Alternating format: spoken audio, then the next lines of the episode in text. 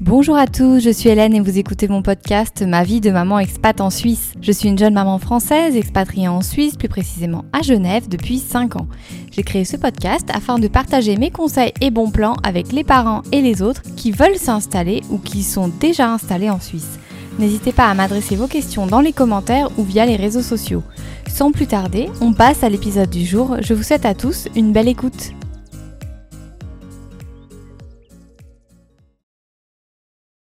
Aujourd'hui, un épisode 100% bébé et plus précisément nouveau-né. Au programme aujourd'hui, quels sont mes indispensables pour un nouveau-né? Donc quand on attend un enfant, on se pose inévitablement la question suivante, de quoi allons-nous avoir besoin? C'est une toute nouvelle vie que celle de jeunes parents, parfois très éloignés de notre vie d'avant. Alors bien sûr, c'est surtout vrai quand on attend notre premier enfant, car clairement pour les suivants, on est un peu plus rodé, mais ça reste une question centrale. Comment préparer l'arrivée de son enfant? J'ai voulu partager avec vous aujourd'hui mes essentiels pour accueillir un nouveau-né, tout ce qui nous a permis de bien nous occuper de notre bébé pendant ces premiers mois. Pour ma part, avant d'accoucher, j'avais parcouru quand même un bon nombre d'articles et regardé tout un tas de vidéos sur le sujet, je me suis laissée influencer en achetant certaines choses qui se sont parfois révélées complètement inutiles et j'ai voulu faire aujourd'hui le point sur ce qui m'a vraiment servi. Bien évidemment, gardez en tête que cette liste est le reflet de mon mode de vie. Elle n'est donc que la liste des choses utiles et inutiles selon mon expérience personnelle. Commençons d'abord avec les vrais must-have. Pour moi, le premier point, c'est vraiment une bonne écharpe de portage. Pour la petite histoire, au début de ma grossesse, j'ai acheté une écharpe de portage que j'avais repérée sur internet qui était faite d'un coton très épais. Pour information, je mesure 1m70 et je suis plutôt mince. Plus la date d'accouchement approchait, plus je me demandais comment j'allais m'en servir. J'ai regardé plusieurs tutos sur YouTube, lu pas mal de choses sur le sujet. Je recommande d'ailleurs les tutos de Love Radius, anciennement Je porte mon bébé, qui sont très bien faits et que même ma sage-femme m'avait vivement recommandé quand j'ai commencé à utiliser l'écharpe. Je vous ai mis notamment le lien de celui pour les nouveau-nés sur mamanexpatensuisse.com. Tous ces tutos, tout ça m'a beaucoup aidé pour voir un peu comment j'allais utiliser l'écharpe. Et c'est là que je me suis vite rendu compte que je n'avais pas du tout acheté la bonne écharpe. Je m'explique, j'avais initialement acheté mon écharpe en basant beaucoup sur son esthétique. Je la trouvais très jolie en photo, elle avait l'air facile à mettre avec tout, bref, pour moi c'était vraiment le modèle idéal. En plus, elle n'était pas trop longue et je pensais vraiment à l'époque que cette longueur était suffisante. D'autant plus que j'avais l'impression que les écharpes étaient souvent trop longues d'après les images que je pouvais voir, avec toujours des pans de tissu qui pendaient. Mais j'avais tort, en essayant avec une peluche de faire les nœuds de base, j'ai compris que le tissu était beaucoup trop épais et donc difficile à nouer, mais aussi que mon écharpe était trop courte. Nous étions alors à un mois du terme et j'étais assez désespérée. Je ne savais pas si je devais racheter une écharpe ou me contenter de la mienne et peut-être l'utiliser pourquoi pas avec un sling. Un sling pour information c'est un anneau un peu spécial qui se met justement sur euh, les écharpes de portage. Surtout qu'en parallèle, il y avait vraiment la crise du Covid qui était en train de prendre pas mal d'ampleur et je n'étais pas certaine de pouvoir facilement me faire livrer une nouvelle écharpe dans les semaines qui arrivaient. J'ai fait beaucoup de recherches, je savais désormais ce que je voulais, un tissu plus mou, facile à nouer, facile à transporter, plus longue mais moins épaisse du coup, j'ai opté pour une écharpe boba et je dois dire que c'est sans aucun regret. Franchement, j'adore cette écharpe. Elle est dans un tissu qui est un peu extensible, elle est facile à mettre, bien longue et j'ai senti tout de suite que j'allais pouvoir m'en servir longtemps. Vraiment, je, suis ravie et encore aujourd'hui, c'est vraiment une écharpe que j'aime beaucoup. Mon fils l'a tout de suite adoré, ça a été vraiment un vrai succès. L'avantage c'est que les écharpes de chez Boba ne sont pas très chères. Il en existe pas mal de modèles différents, pas mal de couleurs, pas mal de motifs et vous pouvez facilement trouver quelque chose qui vraiment vous correspond. Évidemment, une écharpe ne vous sera utile que si vous voulez essayer le portage. Personnellement, c'est vraiment quelque chose qui me tenait à cœur, je voulais vraiment essayer et j'ai vite adoré. Le contact maman-bébé, papa-bébé est vraiment parfait. Sa petite tête est à hauteur de bisou, sinon c'est qu'il est mal positionné, et on voit qu'être porté l'apaise et lui rappelle la douce époque in utero. Mon fils s'endort généralement très vite une fois dans l'écharpe, encore aujourd'hui. C'est également idéal pour avoir ses deux bras, être mobile, le tout en portant bébé. En un mot, franchement, génial. Je voudrais aussi évoquer avec vous les écharpes à deux bandeaux, comme celle de chez Studio Romeo, que personnellement je trouve très jolie. Donc elles sont un peu chères, j'ai acheté la mienne en seconde main. Euh, il y en a des tas à vendre sur des sites comme Vinted. Il faut savoir que j'ai commencé à écrire un article sur le portage sur mon blog Pampi peu de temps après mon retour de la maternité. Et à l'époque, cette écharpe, je ne l'avais utilisée qu'à la maternité. Et j'avais écrit que ce n'était pas vraiment une écharpe idéale pour les nouveau-nés, ce qui est vrai. Ces écharpes sont plutôt adaptées à des enfants de plus de 2-3 mois en fonction de l'écartement naturel de leurs hanches. Ceci dit, j'ai redonné une chance à cette écharpe quand mon fils avait 2 mois et j'ai été conquise. Pourquoi? Parce qu'elle est assez facile à mettre et que mon fils l'aimait beaucoup. En fait, je ne l'utilisais pas du tout comme il était indiqué sur le site de Studio Romeo, c'est-à-dire en croisant les pans entre les jambes du bébé, mais vraiment en mettant mon fils dans un des pans de l'écharpe et en passant le deuxième pan au-dessus de lui. Alors ce n'est vraiment possible à réaliser que sur un enfant tout petit, mais c'était vraiment super parce que j'arrivais à maintenir une position qui était très physiologique et en plus mon bébé était vraiment bien sécurisé dans l'écharpe.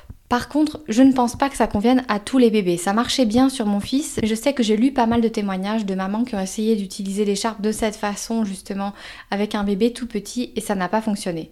Après, pour pouvoir l'utiliser en croisant les deux pans entre les jambes du bébé, il faut vraiment que l'enfant ait au moins 3 mois, parce que sinon, d'un point de vue écartement des hanches, c'est très mauvais. Il faut vraiment s'assurer que l'écartement naturel des hanches permet d'utiliser cette écharpe. J'ai trouvé que c'était une écharpe qui était facile à mettre, notamment pour les déplacements, par exemple pour aller faire des courses, pour aller voir le médecin, etc. etc. Par contre, attention, car dès que bébé grandit et commence à beaucoup bouger, personnellement je trouve que ces écharpes deviennent dangereuses. Pourquoi? Eh bien tout simplement parce que les pans sont croisés du coup dans le dos du bébé, et si bébé se jette en arrière, eh bien il peut très très facilement tomber. En fait ça m'est arrivé, c'est pour ça que j'en parle. J'avais mon fils dans l'écharpe, alors par sécurité moi j'avais toujours la main derrière son dos, je ne sais pas pourquoi j'avais, j'avais un peu peur qu'il tombe justement. Et un jour, il s'est jeté en arrière et franchement, heureusement que j'avais la main derrière le dos parce que je l'ai rattrapé tout simplement et il n'est pas tombé. Mais à partir de là, ça m'a vraiment fait froid dans le dos et j'ai arrêté d'utiliser cette écharpe.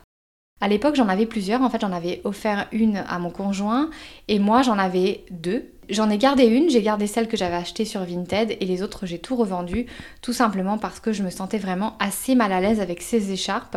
Mon fils à l'époque avait 4 mois et demi je crois quand il s'est jeté en arrière donc vraiment attention. En fait, je trouve que ce sont des écharpes qui sont très jolies, mais qui ont une utilisation dans le temps finalement très limitée parce que tout petit c'est difficile et après dès que bébé commence vraiment à être très agité, à moins d'avoir un enfant très calme et encore bébé ne va pas vous prévenir avant de se jeter en arrière, c'est quand même assez dangereux. En fait, vraiment pour quelque chose de plus rapide, quelque chose qui se met en place très très vite et qui est idéal pour les courses, maintenant j'utilise le sling et je trouve que ça fait vraiment l'affaire et franchement c'est beaucoup mieux. Bébé est beaucoup mieux porté. Maintenant, sachez qu'en plus des écharpes, il existe aussi pas mal de modèles de porte-bébé qu'on appelle préformés. Donc, quand mon fils était vraiment petit, j'étais plutôt en faveur de l'écharpe, qui me permettait beaucoup de positions différentes, y compris pour allaiter, et qui me semblait aussi plus polyvalente et plus évolutive. Maintenant qu'il est plus grand, donc il a 8 mois, on a investi dans un préformé de chez Love Radius, le modèle Woody Carrier, que personnellement j'adore. Il est facile à mettre, il s'adapte à toutes les morphologies et surtout il est très sympa esthétiquement parlant, ce qui est quand même assez rare pour les écharpes de portage et pour les porte-bébés. Il a un petit look streetwear qui n'est pas pour nous déplaire. Si ça vous intéresse de parler un peu plus de portage, n'hésitez pas à me le dire dans les commentaires. J'ai vraiment beaucoup de choses à dire sur le sujet parce que j'ai testé pas mal de choses. Ça pourrait faire l'objet d'un podcast à part entière, je pense. La deuxième chose qui m'a beaucoup servi, c'est une veilleuse. En fait, j'ai regardé pas mal de vidéos de valises de maternité pour être sûre de ne rien oublier pour ce grand moment, et la veilleuse était quelque chose qui revenait souvent. Je trouvais l'idée vraiment bonne et je me suis dit que ce serait aussi utile après à la maison pour allaiter bébé pendant la nuit sans avoir à allumer une lumière trop intense. Personnellement, j'ai opté pour une petite veilleuse qui se recharge et qui est sans fil. De chez Baby Move, c'est le modèle Squeezie et c'est sans aucun doute à l'heure d'aujourd'hui un de mes meilleurs achats. Je l'ai utilisé dès la maternité et je l'utilise quotidiennement depuis. La batterie tient vraiment très longtemps, on la charge en moyenne une fois par mois et pour moi, c'est un gros coup de cœur. Mon fils a 8 mois aujourd'hui, mais on s'en sert encore beaucoup. Et je n'ai aucun doute sur le fait qu'on s'en servira encore longtemps. Pour tout vous dire, je prévois même d'en acheter une deuxième pour quand la lampe à l'intérieur de la première sera terminée et ne fonctionnera plus. Pour moi, à la troisième position des indispensables, il y a les langes. Plein de langes, beaucoup de langes. Ce n'est sûrement pas une surprise pour vous de trouver des langes dans ma liste, tout le monde vous le dira, c'est très très très pratique. On s'en sert pour nettoyer le visage de bébé après la tétée ou après le biberon, pour protéger le matelas allongé, on peut emmailloter son petit trésor à l'intérieur, bref, c'est vraiment multifonction. L'avantage par rapport à un torchon ou une serviette est que le tissu est très doux et souvent en plus très très beau. Je trouve aussi que ça permet de bien faire la distinction entre ce qui est pour bébé et ce qui est pour toute autre utilisation. Nous en avons reçu en cadeau de la part de la clinique et de mes collègues, mais nous en avions également acheté en prévision. Nous en avons plus ou moins 10 depuis 8 mois et je pense que c'est amplement suffisant, on n'a jamais eu besoin d'en racheter d'autres depuis. Un conseil quand même, assurez-vous de la qualité du tissu. À la quatrième place, un kit de toilette de qualité. Encore un objet assez évident, bien sûr qu'il faut un kit de toilette pour son bébé, il en existe un bon nombre tout près dans les boutiques de puériculture, sinon vous pouvez acheter les différents éléments séparément. Nous, on a opté pour un kit Philips Avent, il est très bien, mais je recommande tout de même d'y ajouter un bon mouche bébé et davantage de lime à ongles en carton car il n'est pas recommandé d'essayer de couper les ongles d'un nouveau-né, vous risqueriez de le blesser. J'ai également acheté un autre thermomètre pour une prise de température auriculaire. Je note aussi que la brosse du kit, même si elle fait bien l'affaire, n'est pas si douce. En fait, mes collègues m'en ont offert une qui est extrêmement douce et du coup, elle a complètement éclipsé celle de chez Philips. Pour le mouche bébé, c'est un peu dégoûtant, mais vraiment il faut le tuyau et pouvoir aspirer avec la bouche, ou alors peut-être un mouche bébé électrique. Mais sincèrement, les mouches bébés qui fonctionnent à la main et qui sont tout petits, ça fonctionne quand même vraiment très mal, et quand bébé a le nez bouché, ce n'est pas assez. Ensuite, un bon lit de cododo. Alors le cododo, c'est un sujet qui fait toujours, toujours débat.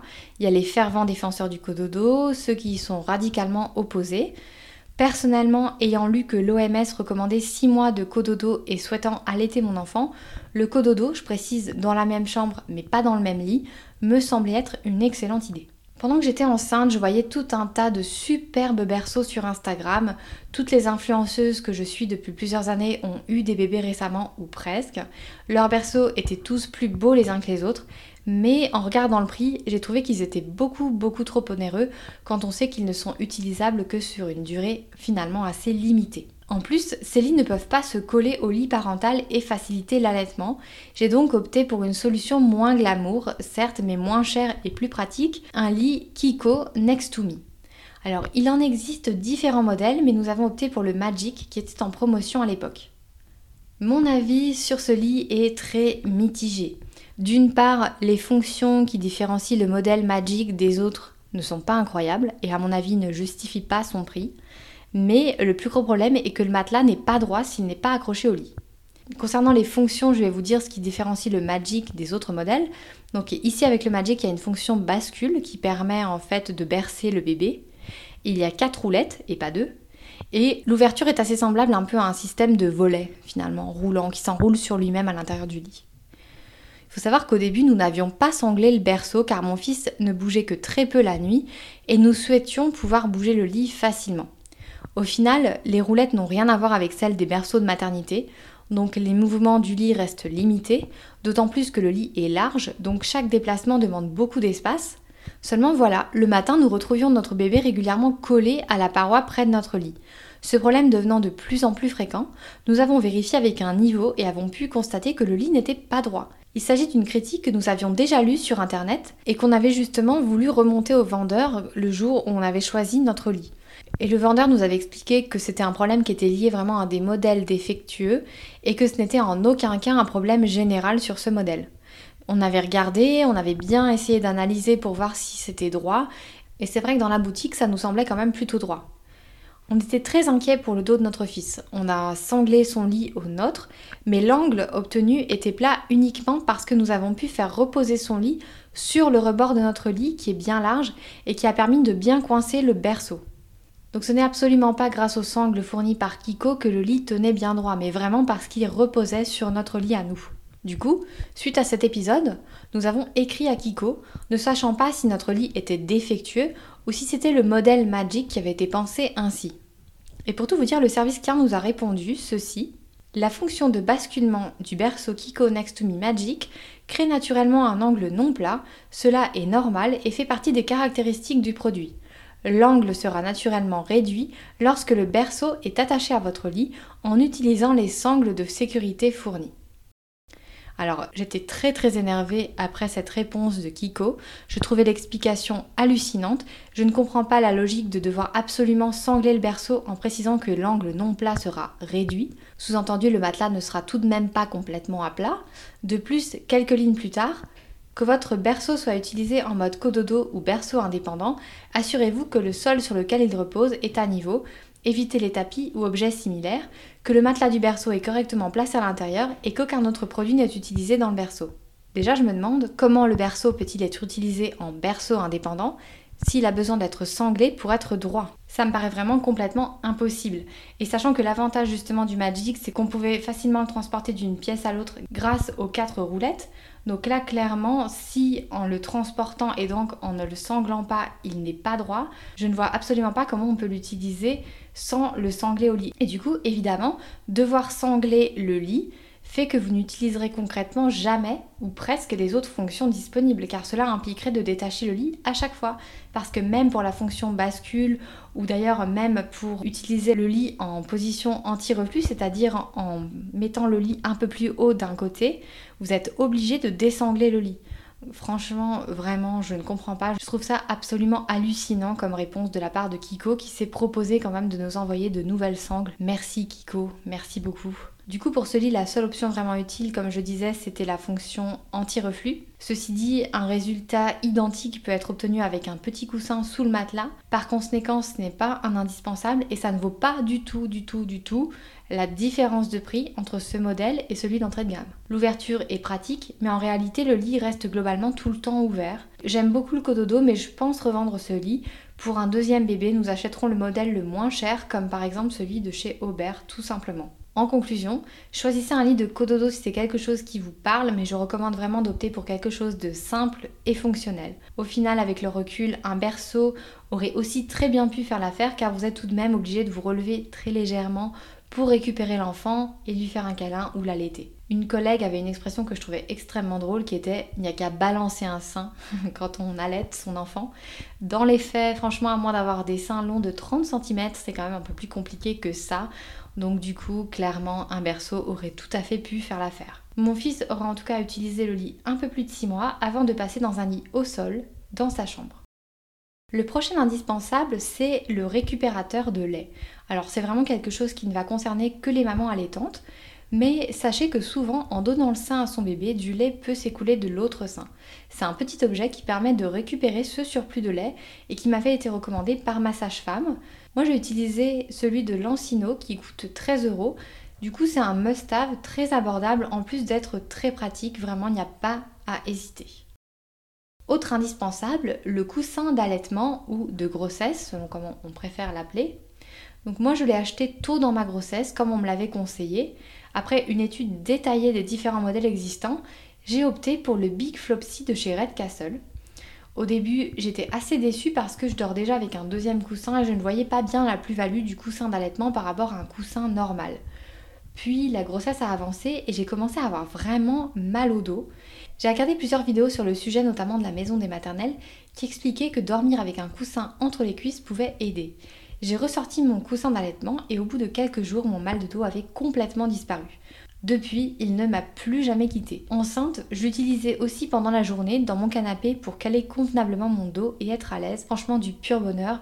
Quant au modèle que j'ai choisi, il répond parfaitement à mes besoins. Je l'aime d'amour.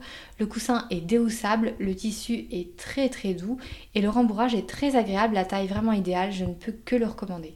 Pour tout vous dire, même ma mère qui était venue en visite chez moi quand j'étais enceinte avait trouvé le coussin super agréable. Je me suis même demandé à un moment si elle n'allait pas carrément l'acheter pour elle. Le prochain article, c'est le matelas allongé de voyage. Ou en tout cas, un matelas allongé intégré à votre sac allongé. C'est clairement un indispensable pour pouvoir changer bébé partout. Moi j'ai acheté celui de chez CamCam qui est matelassé et qui a une petite poche de rangement. Pourquoi j'ai opté pour ce modèle? Ben, Tout simplement parce que je me suis fait influencer par le côté très joli de l'article et je dois dire que j'en suis pleinement satisfaite. Je m'en suis vraiment beaucoup servi, je le prends toujours avec moi quand on va au restaurant, quand les restaurants sont ouverts, clairement pas en ce moment, mais pendant l'été quand les restaurants et les bars avaient rouvert, c'était vraiment quelque chose que je prenais toujours avec moi, ça ne prend pas beaucoup de place. On en a aussi un autre, toujours de chez CamCam, qui reste toujours dans la voiture et du coup c'est vraiment pratique parce que pareil, on ne sait jamais, vous partez faire des courses, vous partez vous balader un petit accident arrive, eh bien au moins vous avez toujours votre matelas allongé et c'est super pratique. L'autre indispensable, les tétines, sucettes ou lolettes comme on dit en Suisse, qu'on soit pour ou contre, au cas où, je trouve qu'il est plutôt utile d'en avoir ne serait-ce qu'une.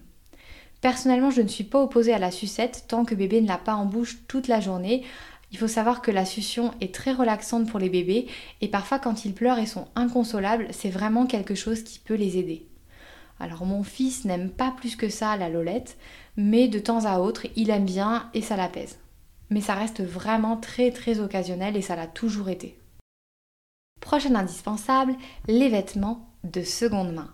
On m'avait dit que les bébés grandissaient vite, mais c'est vraiment impressionnant de le constater par soi-même. Notre fils à 6 semaines ne rentrait déjà plus dans du 1 mois depuis un bon moment. Nous avions acheté un pack de vêtements sur Facebook Annonce et avions reçu des vêtements de la part de collègues. Au final, nous avons acheté des bodys, sa tenue de sortie et deux trois petites tenues qui nous plaisaient. Nous avions volontairement acheté très très peu, mais force est de constater que même ce très peu, c'était déjà trop. Pour beaucoup de vêtements, il ne les aura mis qu'une fois, deux maximum, parfois même zéro. Bébé et écologie font difficilement bon ménage entre les couches et tout le reste, alors si on peut épargner un peu la planète et privilégier la seconde main, ça me semble vraiment essentiel. Nous avons continué à privilégier au maximum la récupération via les collègues ou les packs en vente sur Vinted ou Facebook Annonces. De plus, au-delà de la planète, vous aiderez aussi votre porte-monnaie car les packs sont très peu chers et les vêtements ont souvent été très peu portés. Conseil bonus, ne pas acheter vraiment une seule paire de chaussures ou des chaussons. Sur Instagram et autres, on voit souvent des bébés avec des chaussures, chaussons super mignons, assortis à leur tenue du jour ou outfit of the day pour les experts. Cependant, un nouveau-né et jusqu'à tout de même assez tard n'a pas vraiment besoin de chaussures ou de chaussons. Au contraire, ça me semble même assez contraignant pour eux. Les petits ont surtout besoin de confort selon moi et seront donc très heureux sans ces petits accessoires souvent en plus assez onéreux. Autre indispensable, le transat. Donc c'est encore un sujet à polémique et pour être très honnête avec vous, au départ, je n'en voulais pas. On a trouvé un Kokuna Baby de chez Red Castle à un très bon prix d'occasion et on s'est laissé tenter sur les conseils de collègues qui nous le vendaient comme un lifesaver, rien que ça. Au final, au début, j'étais assez réticente, mais je l'ai vite adopté. Alors attention, comme tous les transats et autres, il ne faut pas laisser bébé 24 heures sur 24 dedans. En règle générale, il ne faut surtout pas dépasser 2 heures par jour.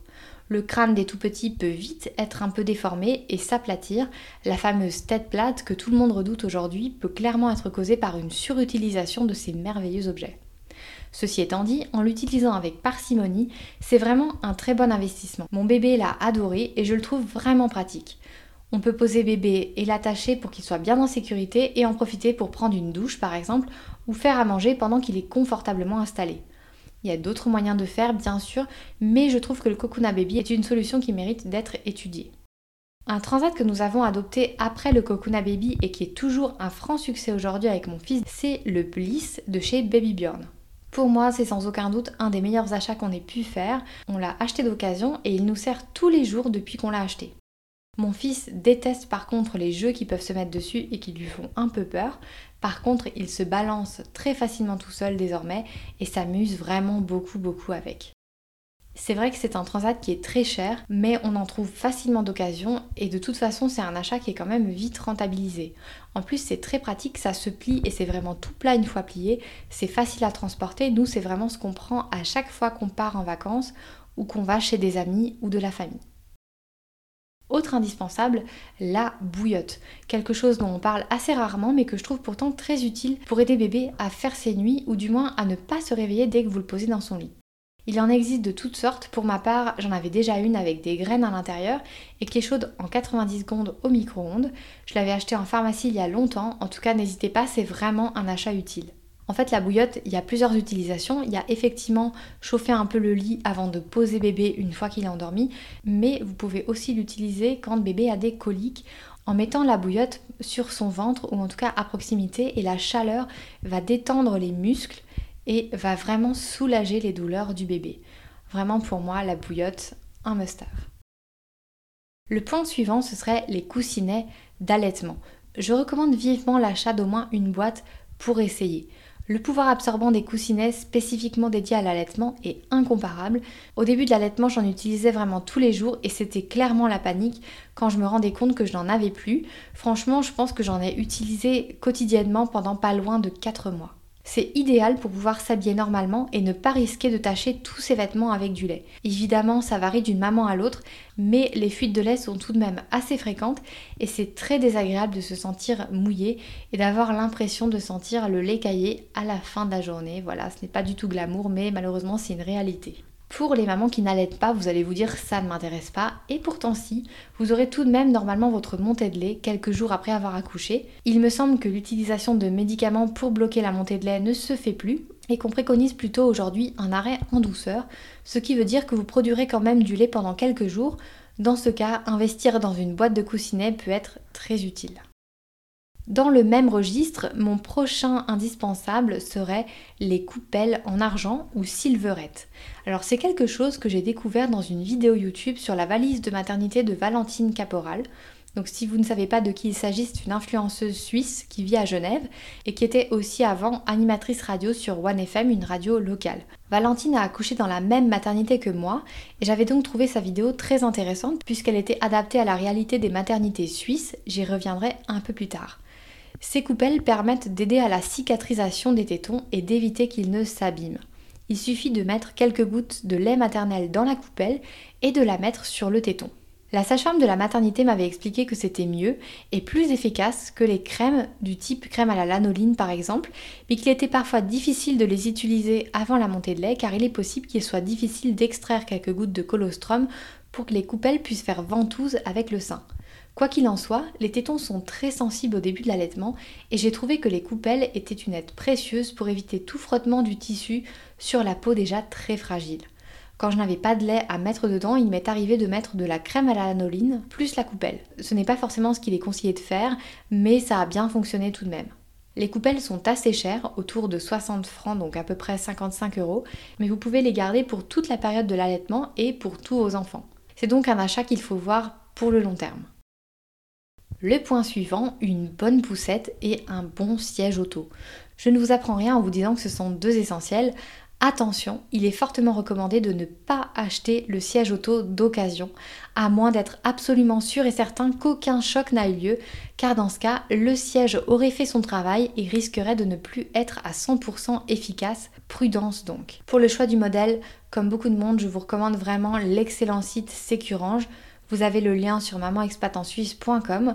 Vous trouverez différents types de sièges, certains sont évolutifs, d'autres uniquement adaptés pour les nouveau-nés. C'est un choix très personnel, je pense, qui va aussi dépendre de votre voiture, etc., etc. Et je vous recommande de faire une vraie étude de marché basée sur vos besoins.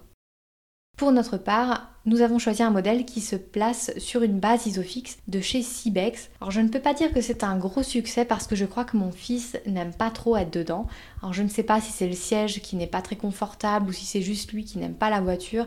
Mais bon, en tout cas, ce n'est pas forcément un énorme succès. Mais tout de même, c'est un siège qui est extrêmement bien noté sur Sécurange, donc on sait qu'il est en sécurité. Pour ce qui est de la poussette, nous avons parcouru les différents modèles en ligne et en avons testé en magasin, ce que je conseille vraiment de faire. Nous avions une contrainte importante à l'époque parce que nous n'avions pas encore déménagé et on habitait au huitième étage d'un immeuble dans lequel l'ascenseur faisait, je crois, 53 cm de large. Par conséquent, pour 85% des modèles, impossible de faire entrer la poussette dans l'ascenseur sans la plier. Du coup, on hésitait vraiment entre deux modèles, la Yo-Yo de Babyzen et la Bugaboo B5. Dans le match yo-yo versus bugaboo, c'est la qualité de la nacelle et de la structure générale de la poussette qui a fait pencher la balance vers bille. La yo-yo est très pratique pour voyager, mais pour les nouveau-nés, la nacelle ne nous semblait pas suffisamment confortable pour de longues balades.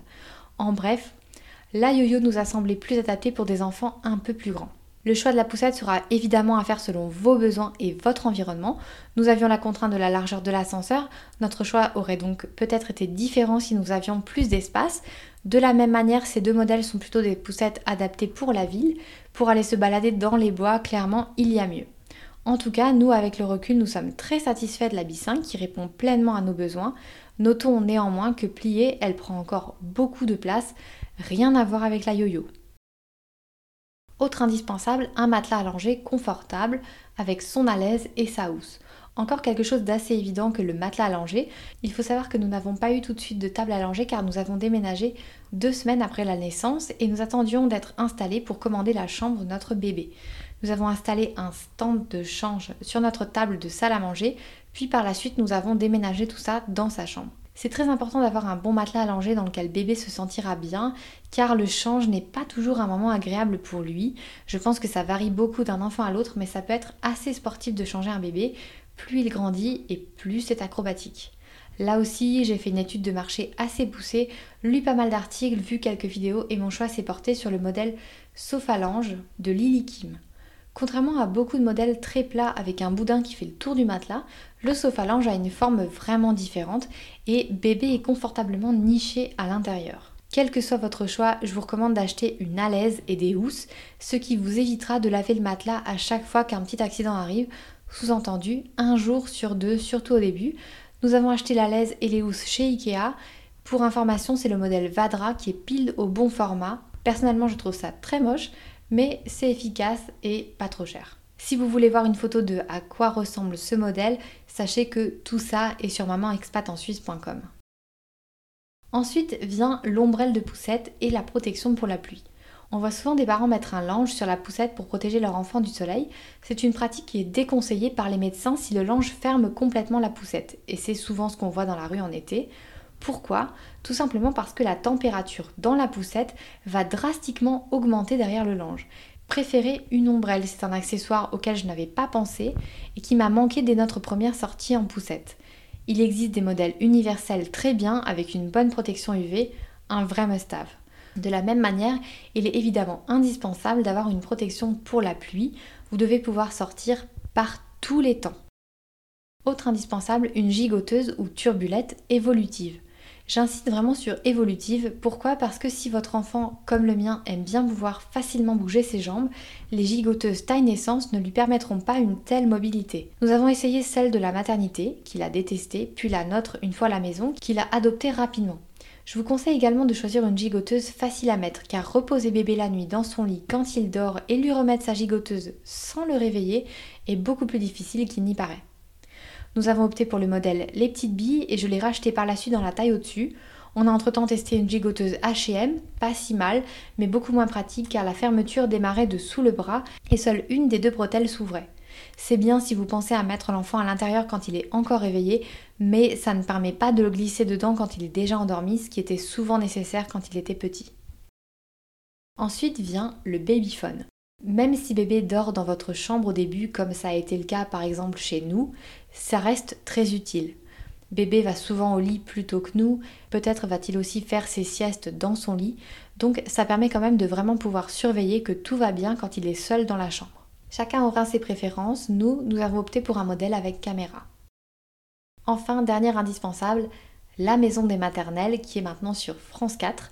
Alors oui, ce n'est pas un objet, mais c'est une mine d'or que je recommande aux futurs parents comme aux parents tout court, voire même aux femmes qui n'ont pas d'enfants car certains sujets comme la contraception s'adressent à un public plus large. Toute l'équipe de l'émission est super, les sujets sont toujours traités en détail par des professionnels qui vulgarisent certaines notions parfois complexes.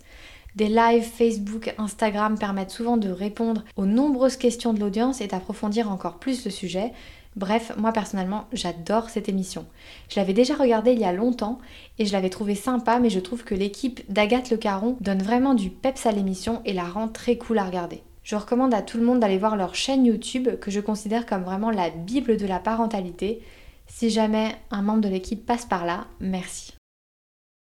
Passons maintenant à la catégorie qui fait mal, les achats inutiles. Je commencerai par vous dire de vous méfier des vidéos YouTube si vous ne vivez pas en France. En effet, la majorité des vidéos de mamans, futures mamans, présentant leurs valises de maternité que j'ai pu voir sur YouTube étaient faites par des Françaises vivant en France. C'est très bien et ça donne une idée, mais disons que ce n'est pas forcément en ligne avec la réalité de ce qu'il se passe en Suisse ou ailleurs. Par exemple, j'avais beaucoup lu qu'il fallait prendre avec soi de quoi écouter de la musique dans la salle d'accouchement ou encore un tapis de sol pour la sortie de douche.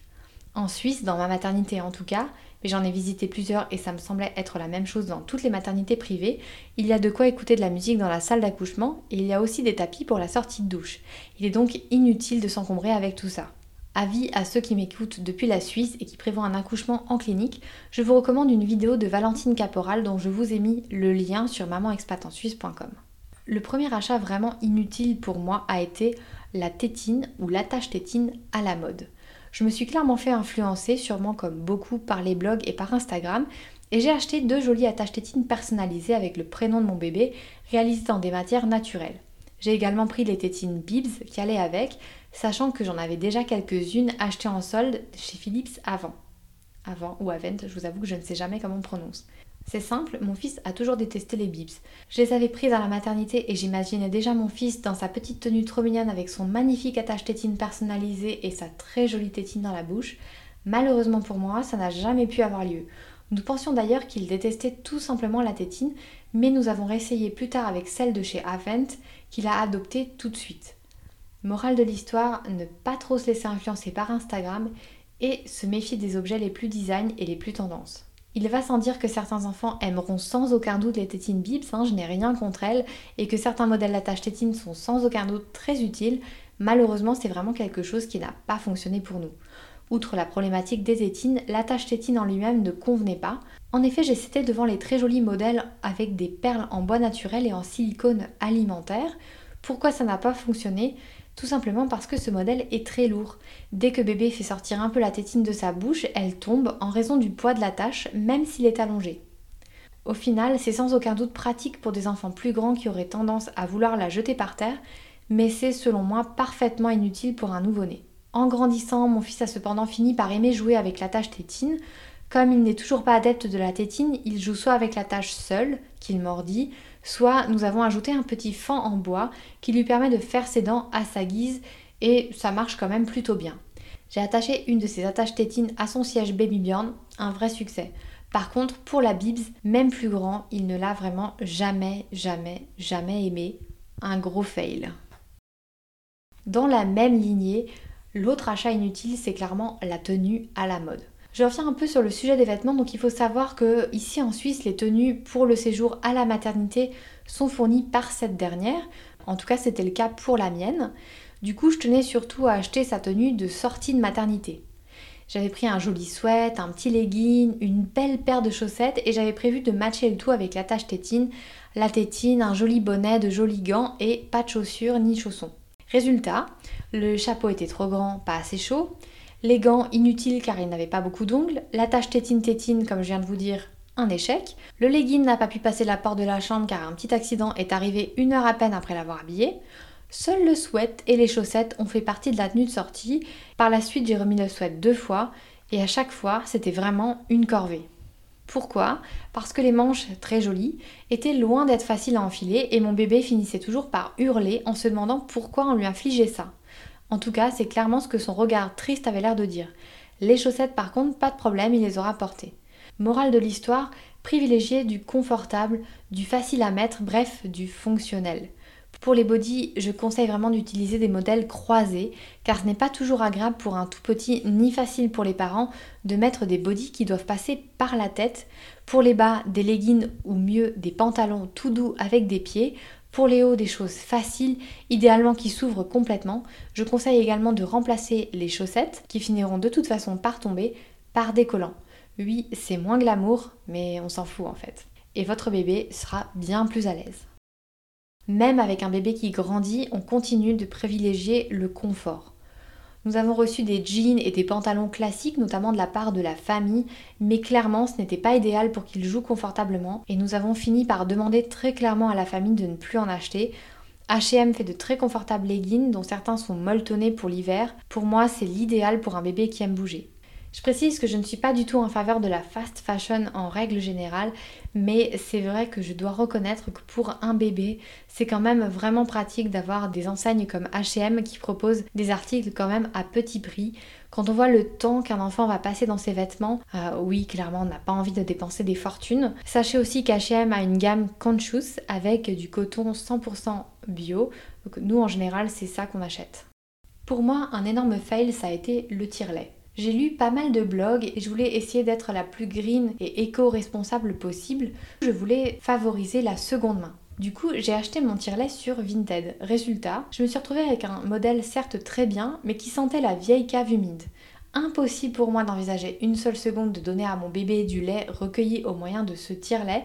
Je l'ai fait bouillir très longtemps, plusieurs fois, il est allé au lave-vaisselle, je l'ai passé au vinaigre, mais l'odeur était trop incrustée et j'ai fini par ne garder que le boîtier raccordé à l'alimentation et j'ai racheté les tuyaux, les biberons, les tétrelles, etc. Au final, le tire-lait m'aura coûté le prix du neuf pour de l'occasion. Et le pire dans tout ça, c'est que j'ai découvert peu après avoir accouché qu'ici les médecins pouvaient prescrire un tire-lait.